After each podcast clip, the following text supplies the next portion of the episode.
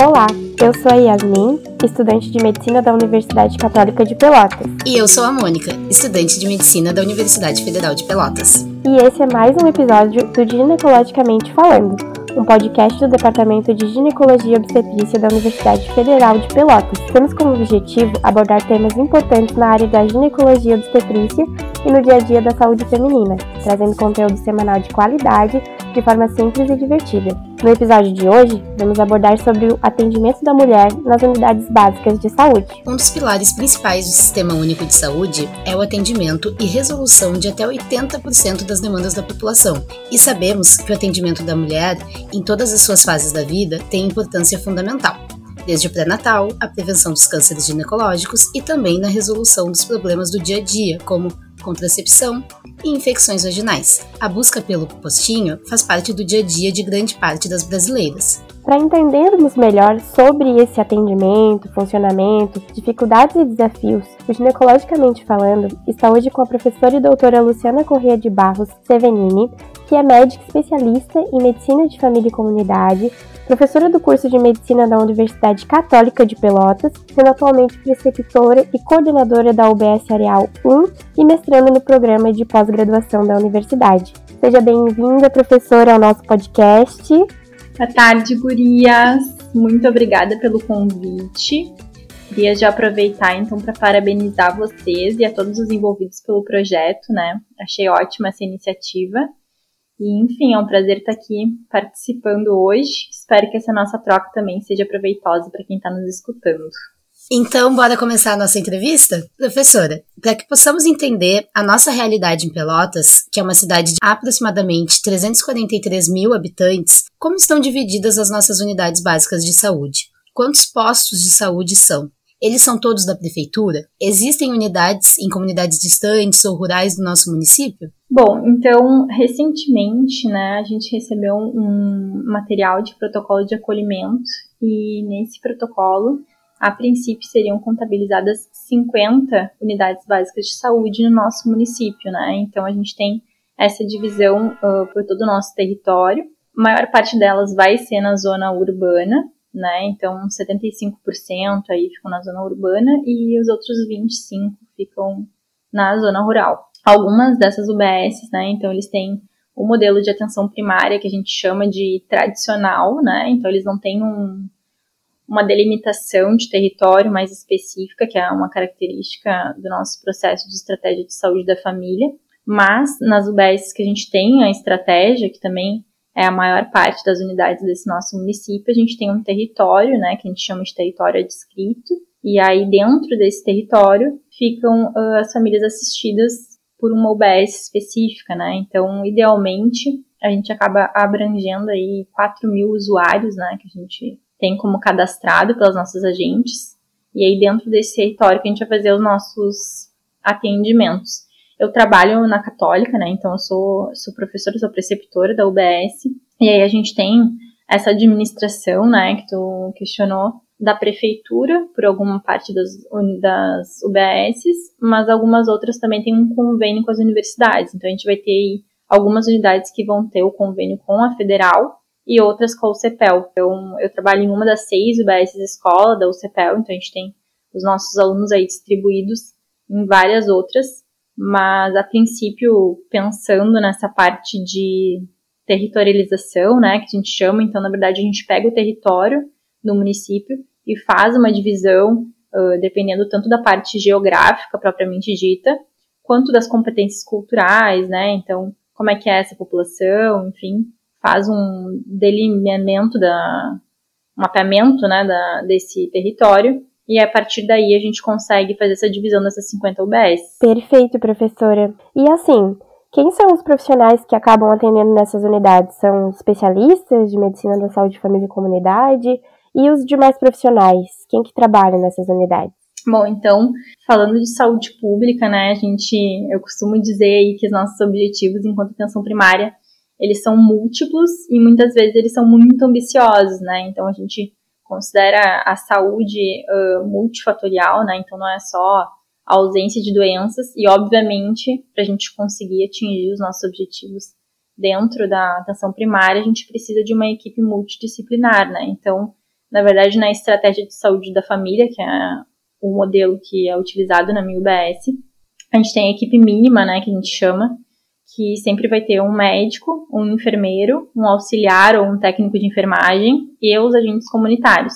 A gente acaba tendo essa equipe mínima, mas com o apoio de vários outros profissionais do município, né? Então, tem responsáveis pela saúde bucal, então na minha UBS, onde eu trabalho, a gente tem também o apoio do dentista, tem os serviços especializados que a gente consegue também articular, mas a princípio são uh, esses os principais profissionais que ficam nessa equipe. Com relação à especialização, né, então a gente sabe que a medicina de família e comunidade tem aí uma procura ainda muito baixa dentro do nosso país, apesar de a gente ter um mercado bem amplo aí, né, disponível, e isso acaba refletindo, né, nos nossos profissionais. Então, alguns uh, já são especialistas, né, dos, dos médicos que atendem dentro das unidades básicas, mas muitos deles acabam não tendo a especialidade, né, acabam sendo médicos generalistas, que a gente chama, que acabam passando por um período, enfim, ou escolhendo seguir, mas sem a especialização. Então, temos essa equipe mínima e temos os profissionais médicos dentro da nossa cidade, nem todos são especialistas. Muito bem. E nesse contexto, na unidade que tu trabalha, são muitos atendimentos diários e o quanto desses atendimentos representa atendimentos que sejam de mulheres no dia a dia? Bom, então, na minha UBS especificamente, né, justamente por essa questão do território aí que eu estava falando, a gente tem uma demanda variável, né? Então, agora, recentemente, a gente teve algumas unidades básicas que ficaram da prefeitura para atendimento só de sintomas gripais e aí a gente teve que fazer um, um, rearranjo aí das nossas demandas e atender alguns pacientes que não eram do nosso território propriamente dito. Então teve um aumento da demanda bem expressivo. Mas no geral, a gente tem aí uh, um agendamento de seis a oito pacientes por turno e mais os pacientes de acolhimento, que a gente chama. Então, são de seis a oito consultas agendadas, que a gente vai fazer pericultura, pré-natal, atendimento clínico, né? E aí tem os atendimentos do dia, né? Queixas mais agudas, que a gente tem esse serviço dentro da estratégia. E com relação às mulheres, né? A gente sempre fala que a mulher acaba procurando mais o atendimento, né? Eu acho que isso é uma coisa meio que cultural mesmo. Então, na minha UBS, acaba acompanhando. A gente tem aproximadamente uns 60, 70% aí dos atendimentos do sexo feminino. E aí as demandas são múltiplas, né? Então a gente tem a, essas mulheres bem, bem presentes dentro da unidade. Nossa, realmente é bem expressivo mesmo, né, o número de mulheres. E assim, prof, que tipo de atendimento a unidade básica de saúde se propõe para realizar para a saúde feminina? Bom, então, quando a gente fala, né, de de UBS, de atenção primária à saúde, a gente fala de longitudinalidade. O médico de família adora falar, né, sobre os princípios diretrizes, mas aqui é verdade. Então, a longitudinalidade que a gente traz, né, para quem não sabe, é o acompanhamento ao longo da vida, né? Então, a gente acaba atendendo nas nossas unidades desde o bebezinho até cuidados paliativos, né, até o final da vida mesmo, assistindo a família como um todo. Então, na verdade, as ações da mulher, elas vão começar desde lá na questão do, do programa de saúde na escola, por exemplo, que a gente tem, que a gente faz orientações sobre sexualidade, sobre planejamento familiar, a gente consegue falar desde os adolescentes, então as mulheres que vão começar uma vida sexual, a gente tem vacinação de HPV, que a gente vai sempre acabar uh, atendendo dentro né, da, das consultas de rotina, né, de puericultura, de ebiatria. Tem a parte de início da saúde sexual, né, então essas mulheres quando começam a ter as relações, a gente faz uh, esse fornecimento de preservativos, né, explica sobre métodos contraceptivos, inclusive pré-concepção, então as mulheres que desejam gestar, a gente já faz todo um rastreio, uma conversa, né? Justamente para minimizar aí a perda do nosso vínculo. Depois essas mulheres também vão ser assistidas durante o seu próprio pré-natal, né? Então a gente tem um atendimento bem importante de gestantes. Na parte do climatério, a gente também acaba uh, atuando muito na menopausa, né? Depois na parte de institucionalização, a gente tem no nosso território especificamente a casa do idoso, né? Que a gente chama, então a gente tem alguns pacientes aí institucionalizados. Temos várias mulheres também que a gente faz visitas domiciliares, né? Então, na verdade, o atendimento à mulher a gente não consegue diferenciar tanto, isso é uma característica da nossa especialidade, né? A gente vê o paciente como um todo, a gente fala. Então, é, os, as ações, assim, são múltiplas, né, dentro do, do nosso trabalho. Inclusive, agora, hoje de tarde, eu estava conversando com uma das enfermeiras que faz parte de um projeto de extensão de saúde mental. Então, a gente já vai fazer também um grupo de mulheres que a gente estava pensando primeiramente em puérperas, né, mas agora a gente também está pensando em idosas que moram na área, às vezes tem algumas questões de saúde mental. Então, acaba que esse atendimento, né, esses as nossas possibilidades são muito amplas. Então a gente acaba atendendo desde, desde bebezinha, né, desde as meninas,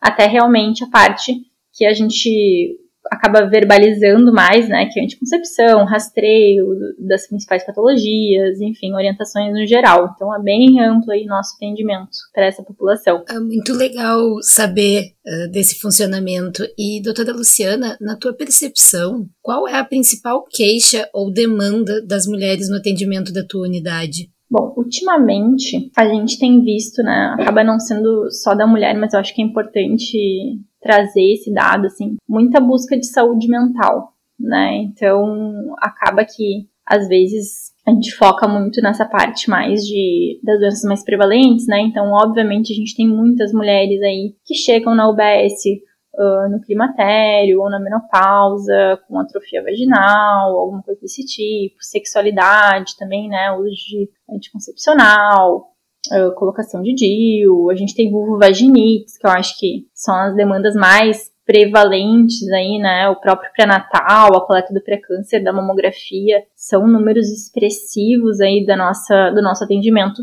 Mas ultimamente a gente tem tido bastante demanda, assim, em saúde mental e em violência, né? Que é uma coisa que também faz parte do nosso trabalho, então, tanto a violência física quanto uh, verbal, enfim, é, é uma característica da nossa população. Então, na verdade, é, das demandas, né, das queixas, infelizmente, isso acaba também sendo um contingente bem importante, assim, nos, nos, últimos meses e principalmente depois da pandemia, né? Uma coisa que a gente tem percebido bastante. Então, acaba que essa mulher, ela, ela vem muito, né, por condições financeiras, por fragilidades, enfim. Mas de demandas clínicas seria as mais comuns, né? O climatério, sexualidade, vulvaginite, pré-natal, CP, mamografia. Muito interessante, prof. E entrando aí mesmo nesse assunto, a gente sabe que o pré-natal ele é bem feitinho nas UBSs, né? E me conta assim um pouco, o pré-natal de baixo risco, ele pode ser todo realizado no posto de saúde?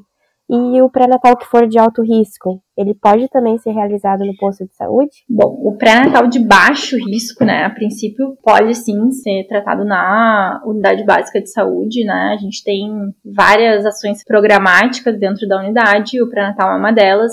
Nosso objetivo, né, é que seja um pré-natal de qualidade. Acho que a gente teve até algumas reuniões aí junto ao município para fazer esse alinhamento do acompanhamento. Então, toda consulta né? Então a mulher chega lá na nossa UBS, abre o pré-natal, a gente vai fazer uma classificação de risco, e aí dependendo do risco, a gente vai ter uma conduta diferente. O baixo risco sempre vai ser acompanhado pela UBS. O risco moderado, a gente tem agora também um serviço de acompanhamento com o especialista, né, em ginecologia e obstetrícia. Então a gente fala que é um matriciamento a gente acaba discutindo alguns casos mais específicos, tem algumas particularidades, enfim, e a gente acaba se reunindo uma vez por semana. Eu ainda não cheguei a participar de nenhuma dessas desses matriciamentos, mas eu sei que já está acontecendo, é relativamente recente aqui no município. E aí, uh, essas gestantes de alto risco, a gente acaba fazendo um encaminhamento, né, para ser acompanhado também no pré-natal de alto risco. Então, ele vai via Secretaria de Saúde, e aí essas gestantes elas são chamadas, né? Eles entram em contato telefônico para que elas acompanhem com o especialista em ginecologia e obstetrícia. A gente sempre fala em acompanhamento híbrido, então, mesmo que elas vão para esses serviços, né, de, de maior complexidade, a gente acaba acompanhando uma consulta sim, uma consulta não, conosco justamente por todos esses outros aspectos que a gente conversou, né, de, enfim, toda a parte biopsicossocial que acaba interferindo dentro do, do pré-natal e até pela proximidade, às vezes, dos parceiros poderem participar, enfim. Então, pré-natal de baixo risco sempre na UBS, pré-natal de risco moderado tem essa questão de acompanhamento na UBS, mas com um matriciamento, né, pelo menos dentro desse nosso município, e o alto risco ele vai para o especialista para fazer esse acompanhamento híbrido. Perfeito, professora. E falando nas gestantes, como as pacientes gestantes conseguem o acesso às consultas? É rápida essa chegada após a procura? Bom, é difícil, né, a gente ter um falar para todos, né, os atendimentos. A gente sabe que dentro do município, mas no Brasil como um todo, o atendimento da saúde ele acaba variando muito com a equipe, com o acesso, enfim, tem várias questões. Mas no meu serviço especificamente, né, que é o que eu posso falar, a gente tem um apoio bem interessante. Assim, a gente consegue geralmente ter um atendimento em até duas semanas para iniciar a primeira consulta propriamente dita, mas a gente tem no serviço de acolhimento, ou seja, porta aberta, a paciente ela chega na nossa unidade, ela vai ser acolhida sempre, ou seja, ela sempre vai ser escutada pelo menos, e ela já pode fazer o próprio uh, HCG urinário para ter o diagnóstico inicial. A gente já inicia com a suplementação de ácido fólico e de sulfato ferroso. E em alguns casos a gente já pode até solicitar os exames do primeiro trimestre nesse primeiro dia mesmo de percepção da gestação, e aí a gente acaba agendando a primeira primeira consulta para até duas semanas. Então a nossa demanda é um pouco mais baixa, né? A gente consegue já se organizar, a gente tem o apoio dos alunos também, que é uma coisa muito importante. A gente é uma UBS escola, então acaba que a gente tem essa facilidade de ter mais profissionais, de poder ter um tempo para discutir os casos. Então acaba sendo um pouco diferenciado. A gente sabe que essa não é a realidade de todos, mas a princípio na minha UBS, lá onde a gente acaba atuando, a gente consegue bem, bem tranquilo, bem fácil, né? É só buscar qualquer unidade básica de saúde que, pelo menos pelos critérios da prefeitura, a paciente tem que ser acolhida e já pode ser direcionada para fazer os testes que a gente tem disponíveis. Ótimo, prof. E durante o pré-natal, a gente sabe que solicitar exames de laboratório e de imagem, né? Existe alguma dificuldade na realização desses exames ou algum gargalo que atrase essas pacientes nesses exames? Bom, a gente tem uh, a solicitação dos principais exames, assim, falando em pré-natal de baixo risco, são exames séricos, né? Então, coleta de sangue. A gente tem vários laboratórios espalhados pela cidade que são conveniados ao SUS. A gente tem inclusive uma folha de solicitação de exames que ela é diferenciada para pré-natal, justamente pensando aí em reduzir essa dificuldade de acesso, né, e o agendamento mais precoce. Então, a gente acaba tendo uma boa resposta das nossas pacientes lá na, na unidade, elas conseguem com uma certa facilidade. Mas a gente sabe que em alguns outros aspectos acaba pecando, né? Então, um dos pontos que é o ultrassom, por exemplo, né, ultrassom obstétrico, uh, fetal, enfim, principalmente em situações de uma maior complexidade de pré-natal, a gente acaba assim tendo uma certa dificuldade, né? E aí eu acho que a gente não, não tem um único ponto aí de, enfim, de, de dificultador para essa situação, né? Eu acho que parte um pouco da contratualização, né, do município, então a quantidade de, de laboratórios, de exames, de ultrassom que são fornecidos, né, via SUS, isso é uma questão, então, às vezes acaba tendo, sim, uma redução, né? Mas também a gente tem outros aspectos que é importante que às vezes a gente não percebe, né? Então tem toda a parte ali de regulação. Então quando a gente solicita, por exemplo, um ultrassom obstétrico, ele vai para regulação em saúde e aí isso é avaliado por um médico regulador, né, para ver se tem realmente a indicação de realização daquele exame e isso vai para uma lista de chamamento. E aí acaba que isso passa por vários aspectos, né? Tem os aspectos da própria regulação, tem os aspectos de quem está solicitando o exame, né? Então é importante a gente sempre falar sobre uma solicitação que seja bem feita, que tenha os dados necessários ali na queixa para que o médico regulador também consiga colocar essa paciente no local adequado, né? Então, muitas vezes eu cheguei a passar no estágio da regulação quando eu estava durante a residência e a gente via, né, algumas solicitações de encaminhamento para ginecologia que foram solicitados em locais errados, dentro do sistema, e aí acaba atrasando, esse paciente de alto risco acaba não conseguindo chegar também, né, uh, no serviço de alto risco, ou o próprio ultrassom obstétrico que não é bem explicado, qual seria a indicação, né, se já fez algum outro ultrassom, se tem algum fator de risco mais importante que necessite de mais de um exame. Então, eu acho que isso passa, assim, né, esse gargalo aí, ele passa desde a contratualização, ou seja, quantos exames a gente tem disponíveis, né, quantos laboratórios a gente consegue esse acesso, até a parte regulatória, né, então dessa lista que a gente tem para autorização dos exames, até a parte da própria formação dos profissionais solicitantes, né, então é importante a educação continuada e a gente cai nessa parte da especialidade, acho que em qualquer serviço, né, sempre que a gente tem um especialista, a gente acaba tendo, em tese, né, um, um apoio um pouco melhor de conhecimento do sistema. Então, eu acho que existe sim esse gargalo, não é algo que a gente tenha experienciado tanto na nossa prática, a gente tem, tem conseguido relativamente rápido e nas, nas situações necessárias, né? Mas às vezes acontece e as causas são multifatoriais, né? Com a maior parte das coisas dentro da atenção primária. Perfeito. Professora Luciana, a gente está encantada com o nosso bate-papo. Eu tenho certeza que as tuas palavras, as tuas respostas vão auxiliar muito a população e também inspirar os nossos acadêmicos. Eu e a Yasmin em nome de toda a equipe do Ginecologicamente Falando, queremos agradecer muito a tua participação no nosso podcast. Gurias, eu que agradeço. Foi um prazer. Espero que tenha sido tão bom para vocês quanto foi para mim. Pode ter certeza que foi sim. Muito obrigada. Então é isso, pessoal. A gente se encontra na próxima terça-feira. Um beijão!